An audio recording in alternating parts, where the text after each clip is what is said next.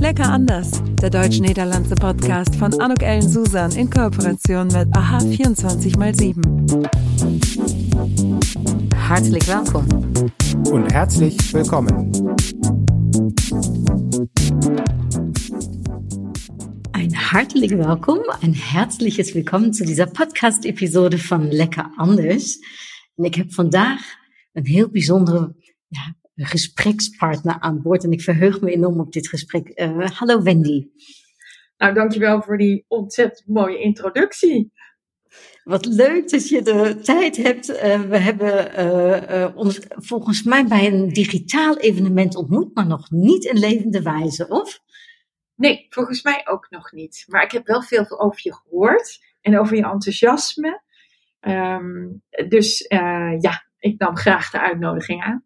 Ik verheug me ze. En ja, Wendy Broers, misschien mag ik heel kort wat over jou vertellen, want jij bent helemaal into die uh, onderwerp als het gaat over diversiteit en inclusion. Uh, je bent oprichter van Super People Company, um, maar ik heb gezien, je geeft ook les aan de University van uh, Amsterdam. En je bent ook voorzitter van NBCC. Dat vond ik ook heel spannend, want ik dacht van, oh, je hebt ook een Engelse touch misschien. Um, en uh, je adviseert ook het ministerie van Infrastructuur en Waterstaat uh, rondom het onderwerp diversiteit en inclusie. Hoe ben je op het onderwerp gekomen, Wendy? Nou, dat uh, komt eigenlijk omdat ik een, een heel groot zakenvrouwen-event heb georganiseerd. in, midden in de, in de crisistijd, dus een jaartje of tien terug, acht terug. En um, en daar had ik natuurlijk sponsoren voor nodig. En dat organiseerde ik omdat mijn bedrijf liep als een trein, want ik heb meerdere bedrijven. En uh, dat bedrijf op communicatie, marketing en gamification, dat liep als een trein. En, um, en, maar ik zag wel mensen die het echt niet goed gingen. En toen dacht ik, oké, wat kan ik dan doen? En uh, toen dacht ik, ik ga een event organiseren. Ik ga eerst onderzoek doen van, oké, hoe ben je nou succesvol als, als ondernemer?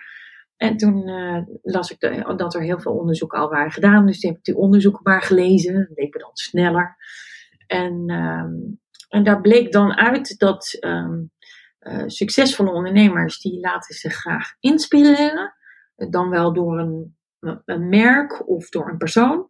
Um, ze laten zich goed informeren. Ook wel echt belangrijk natuurlijk. Dat je up-to-date blijft met, je, met wat er gaande is. En, en uh, nou ja, alles op het gebied van media, maar ook allerlei andere actualiteiten. En het laatste, als je je netwerk vergroot, dan uh, vergroot je ook je omzet. Ik denk, nou oké, dus simpel. Dan moet je een event organiseren waar dat allemaal in zit. Nou, had natuurlijk sponsoren voor nodig. En um, die sponsoren die stuurden hun vrouwelijke medewerkers heen. Ik had wel gezegd, je mag niet al die mannen sturen, je moet vrouwen sturen. Dus vervolgens uh, kwamen die vrouwen kwamen helemaal geenthousiasmeerd en uh, geïnspireerd kwamen ze terug in de organisatie. En toen kreeg ik op een gegeven moment een telefoontje van uh, iemand van het hoofd van HR van ABN AMRO. En die zei, ja, kan je dat niet ook binnen ons bedrijf doen? En toen dacht ik, ja, dat betekent dus een bedrijf voorbij. maar het is ook niet eerlijk dat ik dit alleen maar voor vrouwelijke ondernemers doe, vrouwelijke werk, werknemers, die willen natuurlijk dit ook. Dus toen uh, heb ik een beetje een tijdje over nagedacht. En vervolgens heb ik de beste mensen bij elkaar geschraapt, in een team gezet. En vervolgens ben ik dat inderdaad gaan doen. Uh, eerst uh, Super Women Academy. En um, sinds een jaar of vijf, denk ik alweer, drie, vier, nee, vier. Um, ja, uh, uh, breder in de diversiteit gaan zitten. Dus niet alleen maar, maar op uh, gender, maar op alle vormen van diversiteit. En, je weet, mijn podcast gaat ja over de Duits-Nederlandse.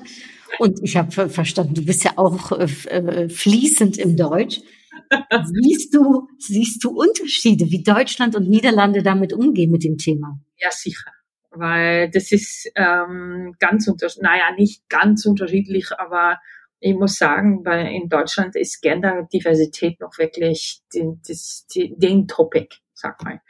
Und wenn man denn redet über ähm, Leuten, die vielleicht ein Handicap haben oder ähm, andere Sorten von Diversität, ähm, wo Inklusion noch nicht so gescheit ist. Ähm, ja, dann, dann gibt es noch nicht viele Firmen, die da mit unterwegs sind oder gerne dran arbeiten möchten. Also Genderdiversität und, und hauptsächlich ähm, äh, Frauen befordern und erfordern. Ähm, das ist im Moment äh, dem Haupttopic, würde ich sagen, ja, in Deutschland. Und das mhm. ist in Holland schon, obwohl das immer noch nicht gescheit ist und, und und, und richtig geregelt ist. Aber die haben auch den Fokus äh, auf andere Diversitäten hm. gelegt. Und ähm, da ist ein, ein Unterschied, würde ich sagen. Ik had gisteren een discussie met een aantal, of nou, discussie niet, maar een gesprek met een aantal Nederlandse collega's. En we hadden het over het genderen, dus ook uh, over de vrouwelijke uh, wordingen.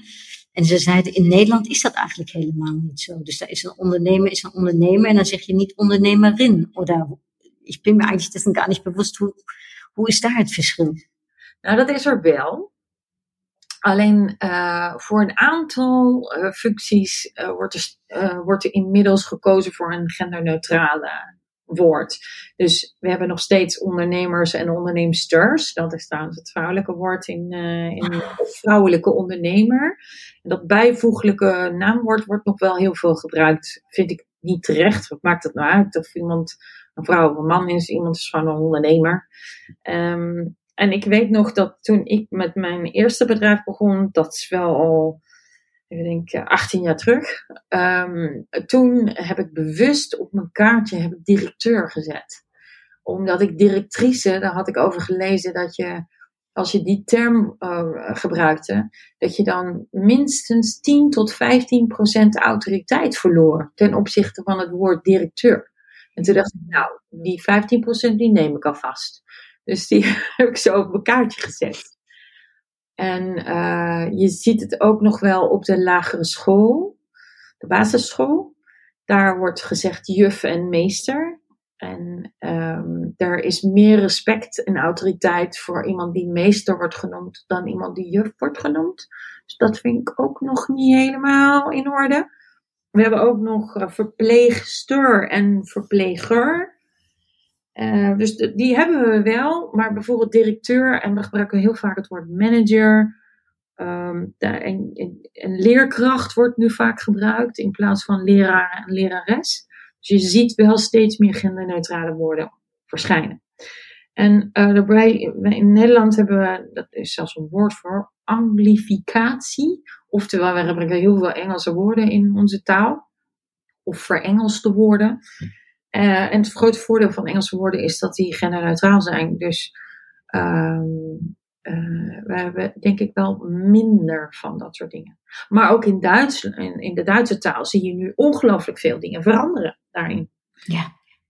Met sterretjes wordt er veel gewerkt en haakjes en zo. Als het geschreven wordt. Hoe kijk jij daar vanuit jouw, ik zeg maar ook hè, van, van, vanuit jouw expertise, hè, als we het hebben over diversiteit en inclusie? Is er een andere taal noodzakelijk? Of waarvan zeg jij van wat is eigenlijk echt noodzakelijk in bedrijven om meer diversiteit en inclusie ook echt te leven? Um, het zou ietsje te kort door de bocht zijn om te zeggen, nou als we de taal veranderen, dan verandert alles. Mm. En positieve dan, hè? Uh, dan wordt het eerlijker. Want dat is wat we willen. We willen gewoon dat het eerlijk is voor iedereen. En dat het niet meer uitmaakt welke kleur je hebt, uh, hoe groot je bent, hoe dik je bent, hoe oud je bent, welke religie je hebt, of je wel of geen kinderen hebt. Het zou gewoon eerlijk moeten zijn voor iedereen. Um, die taal heeft daar wel echt heel veel invloed op. En uh, een van de dingen die mij bijvoorbeeld heel erg zijn opgevallen, is dat ze research hebben gedaan naar uh, genderneutrale talen en, en, en niet genderneutrale talen. Overigens in Europa hebben we maar drie landen die genderneutrale taal hebben, waaronder Finland. En ze hebben gekeken naar de mate van inclusie, dus de mate van gelijkheid tussen mannen en vrouwen in die landen. En is gebleken, over de hele wereld hebben ze dat uh, gemeten. Ehm, dat talen die genderneutraal zijn, dat daar de gelijkheid groter is, hoger is dan landen waarin dat niet zo is. Het gaat me iets te ver om dan meteen te beweren, nou, als we de taal aanpassen, problem fixed, zeg maar. maar ehm, taal en daarmee ook stereotypering doet natuurlijk wel heel veel met ons. Want als ik maar, en samen met mij nog tien andere mensen tegen jou zeggen, Anouk, dat je een groene neus hebt, dan ga je het misschien ook nog wel geloven ook. Wie weet, wie weet. Ja, dat is wat doet. Communicatie doet. Dus uh, een van de dingen bijvoorbeeld die mij ook opvallen, en dat is zowel in Nederland als in Duitsland zo, is dat er bijvoorbeeld veel minder vrouwelijke experts aan het woord zijn in de media. Hmm. Zelfs op door vrouwen gedomineerde onderwerpen, zoals bijvoorbeeld gynaecologie. Dan nog staat er zo'n mannelijke gynaecoloog van alles hmm. te vertellen, of een wetenschapper. En dat is natuurlijk eigenlijk heel raar, dat we niet daar een soort 50-50 in hebben. Want ja, er zijn volgens mij net zoveel vrouwelijke experts als mannelijke experts in, uh, in onze landjes. En, um, en waarom zou die dan niet gelijke media-aandacht kunnen krijgen? Ja, absolut. Ich, ich bin ja auch Speaker, genau wie du ja auch, Wendy, habe ich gesehen. Du hältst ja auch Vorträge. Und es gibt noch so viele Veranstaltungen, Kongressen, Meetings, ne, wo äh, eben gar keine Frauen äh, auf der Bühne stehen und gehört werden. Äh, also auch da ist natürlich viel zu tun. Also fast in jeder Berufssparte könnte man sagen. Oder wie siehst du das? Ja und nein. Ich meine, wenn man einen Beruf auswählt wie, sag mal, IT, da sind da nicht so viele Frauen, denen, die, die, äh, die auf die Schule sind und dem, dem Studium machen. Äh, da sind viel weniger als Männer. Und logischerweise finde ich denn auch, ist es, dass man denn weniger Frauen auf die Bühne sieht, wenn da Conferences über IT-mäßige Topics. Äh, logisch. Aber wenn man mehr Frauen möchte, und dem äh, Industrie möchte gerne mehr Frauen sehen, die die Studium machen, dann ist vielleicht doch eine gute Idee, so viel wie möglich Frauen da auf die Bühne zu stehen, weil da gibt's auch Role Modeling, ne? Da, wenn junge Frauen sehen, dass da Möglichkeiten gibt für Frauen in dem Bereich, dann sind die vielleicht auch ähm, mir motiviert, äh, äh, so eine Karriere zu machen. Mhm. Pol polit polit politisch gesehen ähm, ist natürlich auch ein bisschen fremd. Die Regierung ist, sollte äh, ein, ein Durchschnitt von unserer äh, äh, von die Leuten, die da in diesem Land wohnen, sein. Und in unserem Kammer zum Beispiel äh, ist nicht die Hälfte Frau. Hm. Und das finde ich ein bisschen fremd, weil äh, Frauen denken anders, Frauen machen anders äh, wie Männer. Und das ist super. Ich mag beide sehr, sehr gerne. Ich habe auch einen total super äh, Ehemann, mhm. den, den ich liebe und schätze und respektiere, äh, weil er total anders ist als ich.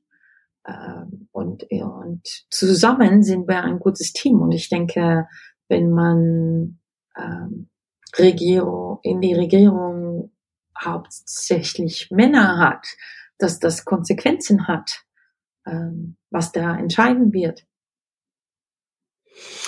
Und äh, ich finde das schön, wie du das sagst, Wendy, äh, wie man sich so schön ergänzt als Mann und Frau. Ich sage das übrigens über Deutschland und Niederlande auch immer. Ne? Die Kulturen ergänzen sich so hervorragend. Was müsste man jetzt machen oder was empfiehlst du? Weil es ist ja nicht nur Frau und Mann, das hast du ja eben so schön gesagt, Wendy. Es geht ja weiter als ne, Gender uh, alleen. Um, wat is jouw tip? Wat zijn de drie dingen waarvan jij zegt als bedrijf zijnde, hier, kijk hier naar om dat stukje diversiteit in je bedrijf wat te vergroten? Nou, het heeft ook echt voordelen om met inclusie bezig te zijn. Uh, het is gebleken dat je toekomstbestendiger bent, dat er meer kans is op innovatieve ideeën. Um, als je een divers team hebt. Uh, dus, dus de redenen te over, en, en, je kunt allerlei research erop naslaan van Goldman Sachs, van McKinsey, van Gartner. Um, uh, dus, dus wat dat betreft, uh, de bewijzen zijn er. maar hoe krijg je dat nou het snelst voor elkaar? Nou, het eerste is, is dat je je processen aanpast. En daarmee bedoel ik hoe je mensen werft voor je bedrijf hoe je ze daarna selecteert. En als ze dan eenmaal in je bedrijf zitten, hoe ze uh, zeg maar voor uh, bevordering uh, worden geselecteerd of uh, beoordeeld. Als je die processen inclusief maakt, en daar zijn allerlei manieren voor, um, vrij simpel ook, dan ben je al een heel eind. Want dan zorg je ervoor dat er meer diversiteit naar binnen komt en ook blijft. En dat is best wel een ding. Um, en zeker in deze arbeidsmarkt, wanneer natuurlijk ook wel de moeite eh, loont om een grotere doelgroep aan te spreken, want er zijn al zo weinig mensen. En het andere is, is dat er, uh, ik een, een heel erg een voorstander ben van lead by example. Dus dat betekent dat je als een leider uh, of als oprichter of als CEO van jouw organisatie een voorbeeldrol hebt. Mm. En, um, en, en de invloed daarvan wordt vaak enorm onderschat, uh, maar is, is enorm. Dus, dus dat betekent dat als je wil dat er uh, een andere houding, hè, dus een inclusievere cultuur komt binnen je organisatie, dan zul je ervoor moeten zorgen dat er ook inclusief leiderschap wordt getoond.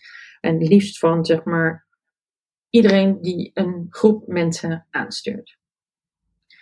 En als laatste heb je flexibiliteit nodig. Hm. Uh, en psychische veiligheid. En daar kun je ook van alles voor doen om ervoor te zorgen dat mensen zich ook uiten. En dat ze worden vooral ook, zelfs als het iets is wat je liever niet hoort, toch gewaardeerd worden voor het feit dat ze dat zeggen. Want je hebt er echt helemaal niets aan als mensen hun mond houden.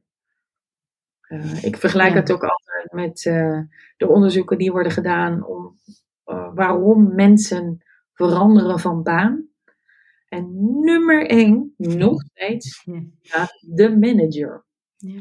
En nummer twee is um, voldoende kansen krijgen om, om door te kunnen groeien of je te ontwikkelen. En nummer drie is pas geld. En bij vrouwen staat het zelfs pas vaak op vier of vijf. Afhankelijk van hoe hoog ze in de organisatie zitten. Hoe hoger, hoe meer geld ineens uh, toch iets omhoog gaat. Maar interessant om te weten en uh, kun je echt je voordeel mee doen. Ja, en de rol van de manager, dat zeg je, is, is gewoon uitermate belangrijk daarin. Äh, glaubst du, weil du hast jetzt ja sowohl in Deutschland als auch in den Niederlanden Erfahrung, gibt es da noch einen Unterschied, wie Manager, ich sag jetzt mal, auftreten oder was sie vielleicht sagen, ja. von dem anderen lernen können? Ähm, was mir immer wieder auffällt, ähm, dass da das Unterschied zwischen äh, die Niederlande und, und Deutschland ist äh, Hierarchie. Ähm, wenn ich äh, zum Beispiel in Holland ein Trainee kennenlerne, und den Trainier ist begeistert von etwas, was ich sage oder eine Idee, was ich habe für die Organisation, dann äh, ist es sehr wohl möglich, dass ich in Kontakt äh, komme mit der CEO. Da ist we weniger, da ist Respekt, aber ähm, das sind nicht Leute, die im hohen Turm äh, auf die die restliche äh, Mitarbeiter äh, runterschauen. Mhm. Das ist natürlich ähm, nicht bei jeder deutschen Firma so, aber wenn man Geschäft machen möchte mit einer deutschen Firma, ist es unheimlich wichtig, dass man sofort oder nur eine Stufe runter spricht mit dem richtigen Person. Das ist, ähm, das ist auch, was den Innovation ein bisschen ähm, das, das, das hält einen ein bisschen zurück von Innovation, weil Mhm. es gibt ja viele gute Ideen von den Leuten, die auf die Arbeitsfläche arbeiten, äh, die du vielleicht auch ausnutzen kannst. Aber wenn da nicht ein guten Kontakt und, und so weiter ist, ähm, mit derjenigen, die du vielleicht einen neuen Service draus machen können oder einen neuen Markt äh, entdecken können, dann bleibt das so. Und das, ich finde, also die, diesem flachen Hierarchie, so nennt man das, ähm, finde ich ein, ein Vorteil. En ik vind het leuk, je zegt, hè, je spreekt over trainees en je geeft ook les aan de Amsterdam eh, Universiteit. Hoe kijken jongere mensen tegen het onderwerp diversiteit en inclusie aan? Ja, heel veel jonge mensen die nog niet op de werkvloer staan, die hebben zoiets van, ja, dat is toch logisch. En eh, ja, eh, logisch dat je iedereen eh, eerlijk behandelt. Maakt het nou uit en zo. Totdat ze dus in een organisatie gaan werken. En dan merken dat de structuren die daar aanwezig zijn. En de manier van doen en de cultuur. toch misschien niet zo inclusief is. komen ze erachter dat het. ehm, ja, dat, dat, dat het best wel eh, nog gaande is. En dat het nog lang niet opgelost is. Ehm, en, en wat ik wel interessant vind, ik ben een aantal keren nu betrokken geraakt bij ehm start-ups en scale-ups. En eh, je zou denken dat start-ups en scale-ups eh, inclusiever zijn, hè? want die, mogen, die kunnen, nou ja, die kunnen het bedrijf opzetten hoe ze willen. En, en dat zijn vaak jongere mensen die, eh, die daarmee beginnen. En toch zie je, de mate van inclusie is wel iets hoger, maar zeker niet eh, op het niveau waar je het graag zou willen hebben. Hm. En, eh, dat had ik niet verwacht. mensen denken dat altijd, maar dat is dus niet zo. En is het voor iedereen dan, ehm, dat vind ik wel heel interessant, dat had ik inderdaad niet verwacht, maar is het voor iedereen hetzelfde uitgangspunt om diversiteit te kunnen leven in het eh, bedrijfsleven? Of start-up, of groot concern, of eh, eh, MKB? Of hebben bepaalde bedrijven het misschien moeilijker? Nou, ik, ik, ik denk dat het niet te maken heeft met een bepaalde branche. Ik denk dat het te maken heeft met de mensen die er werken. Hm. Merkt gewoon dat eh, als er een bepaalde manier van omgaan met is, die inclusiever is, dan eh, trek je ook meer diversiteit aan. Want ja, eh, als jij het gevoel hebt dat je daar kunt groeien, dat je daar van waarde bent en ook op waarde wordt geschat ja, dan zou ik ook daar gaan werken. Ik, ik krijg heel vaak de vraag van, eh, van, van jonge professionals die zeggen van ja, hoe weet ik nou of een bedrijf een beetje inclusief is? Zeg, nou, dat kun je op twee manieren grof inschatten. Eh, nummer één, kijk naar de boardroom. Zie je daar diversiteit of zie je het niet? Als je het niet ziet, dan moet je op je achterhoofd beginnen te krabbelen. Van, moet ik daar wel heen? En het andere is, ehm, er wordt vaak ge- gezegd van eh, wij zetten onze mensen eerst. Wij, wij zijn er voor de mensen die bij ons werken. We zijn een één grote familie. Maar als HR niet onderdeel is van het managementteam en dus net zo'n zware rol heeft als IT of finance, dan moet je je afvragen of dat niet een beetje een soort window washing is. En Hmm. of dat wel echt zo is dan.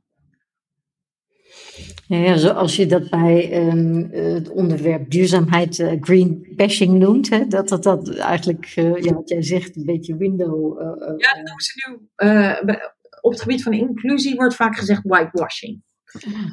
Vind ik dan wel een beetje een bijzondere term, omdat dat ook te maken heeft met illegaal geld en zo. Maar goed, dat is wel iets wat vaak gezegd wordt. Maar ja, greenwashing is daar een goed voorbeeld van. En dat heb, zie je dus ook bij bedrijven. Sommige landen die hebben ook boetes op, eh, als je niet aan bepaalde eh, regels voldoet op het gebied van diversiteit en inclusie. Spanje bijvoorbeeld. En, ehm, en, en, eh, maar die, die bedrijven betalen gewoon het geld. Dus die, die, die zeggen wel dat ze het belangrijk vinden, maar als je kijkt na vijf jaar is er nog steeds niks veranderd in de top. En, en, en als je kijkt naar wat er naar buiten komt en wie, wie het woord voert namens het bedrijf. En als dat na vijf jaar nog steeds niet echt anders is, dan moet je je afvragen of er dan daadwerkelijk wel wat gebeurt. Want erover praten is één, maar doen is natuurlijk wel ja. een ander. Heb je een, uh, ik weet niet precies, maar heb je een goed voorbeeld op de Duitse of op de Nederlandse markt waarvan je zegt, die doen het echt goed? Ja, op de grens, dus dan vind ik hem wel leuk, zit het uh, weliswaar een Nederlands bedrijf, maar het is wel heel groot en het zit in Limburg, het heet DSM. ik denk een bedrijf wat de meeste mensen wel kennen. En dat is een bedrijf wat um, zich enorm heeft ingezet op het gebied van genderdiversiteit. Grofweg komt daar 30% van wat er van school afkomt, is vrouw. Van chemieke, mensen die in de chemie werken. Mm-hmm. Uh, maar zij hebben 40% in dienst. op dat soort functies. Hè, want HR is en communicatie bijvoorbeeld is heel vaak vrouw. En, en klantenservice. En dan dus, maar dan echt op chemie. Dus dan doe je het, zeg maar, tegen de trend in goed. Wat zij ook doen, is ze hebben een, ze hebben, de vorige CEO heeft zich daar uit en te na over uitgelaten dat hij dat belangrijk vindt, dat hij het, om alle redenen die er zijn, om een, een diverse groep werknemers te hebben. En toen hij wegging, en het was een meneer, Um, een witte meneer ook nog. En daarna is er een, een deeltijds-CEO gekomen, twee, een man en een vrouw. Om ook nog even aan te geven, en nogmaals lead by example, dat zelfs als je parttime werkt, uh, er meer dan genoeg mogelijkheden liggen binnen dat bedrijf om je te ontwikkelen en, en carrière te maken. Dat ik natuurlijk een heel mooi voorbeeld vind. Cool. Also echt äh, spannend. Ich könnte mit dir, glaube ich, Stunden weiter quatschen. Das ist echt, äh, ist auch so ein wichtiges, aber auch ein sehr aktuelles Thema, oder? Mit kriegt steht mehr Andacht. Wie, wie siehst du das? Ja, naja, in Deutschland war äh, vor kurzem auch die Diskussion über die, die Bücher von Karl May. Ja. Äh, ähm, leider, muss ich sagen, ähm, unnuanciert auch. Ähm, äh, ich, ich kenne die Bücher, ich bin so alt und die gab es in Holland auch. Ich habe mir unheimlich gefreut über die Bücher. Ähm, ich traue mich zu sagen, dass meine Faszination oder Fascination für diese Kultur habe ich teil, teilweise aus diesen Büchern mitgekriegt. Ähm, ich, ich kann nicht sagen, wie oft äh, Shatterhand gerettet ist von irgendwelchen Tragedie äh, beim ähm, Winnetou und, und ähm, ist schade, dass dann äh, so polarisiert ähm, darüber nachgedacht wird und auch nicht ähm, mit Respekt zum Historie äh, so reagiert wird. Mhm. Äh, ich habe ja auch als Inclusion Expert habe ich ja auch darauf reagiert in holländische Media. Äh, der Telegraaf ist äh, eine große Zeitung in, in, Holland, die hat mich gefragt, ja, wir haben ja auch ähm, Bücher in Holland, die vielleicht nicht so inklusiv sind oder nicht so richtig sind. Ähm, wie sollen wir denn damit umgehen? Und glücklicherweise war dann auch noch äh, die Möglichkeit, äh, Nuance hm. da reinzubringen, weil ich denke immer, wir sollten auch nicht so achten auf, auf welchen, welche We Wegen oder ja, welche Wegen wir anders sind.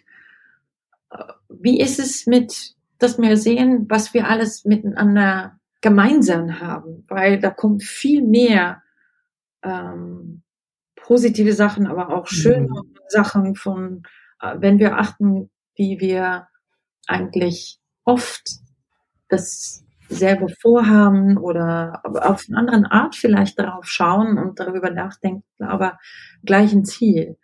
Und davon kommt viel mehr aus diesem Polaris Polar Polarization. Mhm. Vielleicht muss ich den Podcast umnennen in äh, gelijk, lecker gelijk, anstatt lecker anders. ja, eigentlich schon. ja, en, en, helaas vraag ik je toch, am Ende des uh, podcasts habe ich immer so ein kleines Entweder-Oder-Spiel. Ja, gaat toch een beetje om verschil, maar du darfst dich entscheiden, Wendy. Ist es Kaas, de Nederlandse, of is het de, das deutsche Fleischwurst? Uh, ich liebe ein, ein großes Stück Fleisch, aber ohne Käse geht auch nicht. Oder wohl alte, uralte holländischer Bauerkäse, den mag ich am liebsten. Endendisch. Ja. Und ähm, ich frage auch ganz oft, äh, Diplomat oder Handelsfrau? Äh, Handelsfrau, ja. Und Fahrrad auf Auto? Oh, noch so schwierig. Ich denke Fahrrad. Ja, ich liebe Fahrradfahren. Obwohl ein schönes Design und knallhart auf die deutsche Autowege gefällt mir auch total gut. Ja, dan ähm, erlöse ich dich jetzt mit der letzten Frage, Wendy. En dan weet ik eigenlijk niet of jij van voetbal houdt. Maar äh, de Duitse of de Nederlandse elftal? De beste. Äh, hast du gerade Diplomatin geantwortet? ja. Ah, ik dank dir zo sehr, Wendy. Ach, ik zou met je echt nog heel veel verder kunnen praten. Ik hoop dat we dit gesprek een keertje kunnen voortzetten. Ja, dat lijkt me ontzettend leuk. Uh, ik vond het ook heel aangenaam en uh, uh, ik hou van jouw manier van, van vragen. Dus laten we een date zetten verder op dit jaar. Zou ik heel leuk vinden. Wendy, ik heb ja nog een tweede podcast. Daar interview ik alleen vrouwen. Dus wat dat betreft, uh, ik stel voor, we gaan gewoon nog een keertje lekker uh, met uh, Upgrade Yourself verder. Goed idee. Ja, dann äh, danke ich auch all denen, die uns zugehört haben. Ich kann mir vorstellen, ihr habt auch echt spannende Einsichten in diese Thematik bekommen. Guckt euch das Profil von äh, Wendy auch auf LinkedIn an und vernetzt euch mit ihr. Und wenn ihr das Thema Inclusion und äh, Diversity bei euch im Unternehmen voranbringen wollt, wisst ihr jetzt, an wen ihr euch wenden könnt. Äh, also bis ganz bald. Ook aan jou, Wendy. Tot gauw. Und äh, ich sag hartelijke groetjes. Tschüss. Doei. Das war's. Tschüss. En tot gauw. Lecker anders. Der deutsch-niederlandse Podcast von Anuk Ellen Susan in Kooperation mit AHA 24x7.